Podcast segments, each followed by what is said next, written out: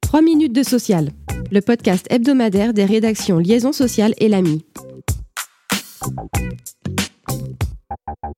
Dans l'actualité cette semaine, le très attendu projet de loi relatif à la protection du pouvoir d'achat. Présenté en Conseil des ministres le 7 juillet, ce texte sera débattu à l'Assemblée nationale à compter du 18 juillet.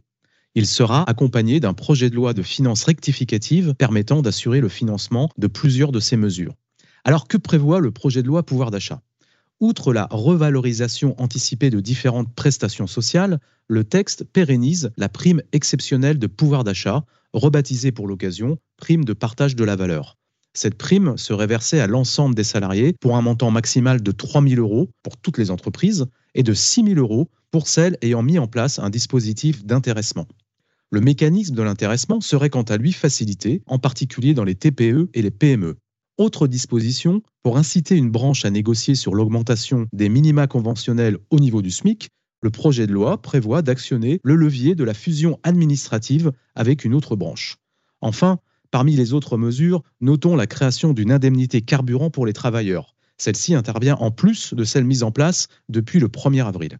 Au total, 20 milliards d'euros sont prévus pour soutenir le pouvoir d'achat des Français face à la hausse de l'inflation, fortement liée aux conséquences de la guerre en Ukraine et à l'augmentation du prix de l'énergie.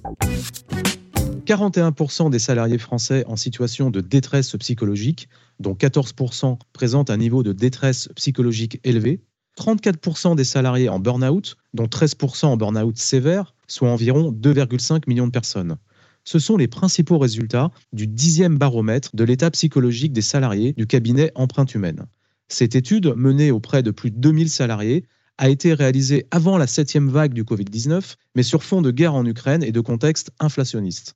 Par rapport au baromètre précédent, la situation s'aggrave pour les jeunes de moins de 29 ans, les managers et les télétravailleurs.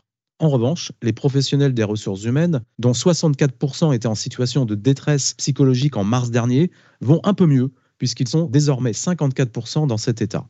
Face à cela, les actions déployées par les entreprises restent insuffisantes, constate le baromètre. En effet, seulement 28% des sondés estiment que la direction de leur entreprise est réellement impliquée dans la prévention.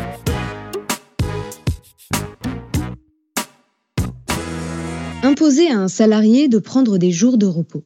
Cela était encore possible jusqu'au 30 septembre 2021 afin d'aider les employeurs durant la crise sanitaire. Les modalités de mise en œuvre de ce mécanisme dérogatoire ont été précisées pour la première fois par la Cour de cassation dans un arrêt du 6 juillet 2022. Premier éclaircissement donné par la Cour, il n'est pas nécessaire que l'entreprise subisse des difficultés économiques, au sens de la législation sur le licenciement économique, pour bénéficier du dispositif. Il suffit que la crise sanitaire ait eu un retentissement sur le fonctionnement de l'entreprise. Autre apport de l'arrêt, ce mécanisme ne peut être appliqué aux salariés éligibles à l'activité partielle en tant que personnes vulnérables ou parents contraints de garder leur enfant à domicile. La notice explicative de l'arrêt est très claire. L'objet du mécanisme dérogatoire est de répondre à la situation concrète de l'entreprise. Il n'est pas question d'imposer des jours de repos en raison de la situation personnelle de certains salariés.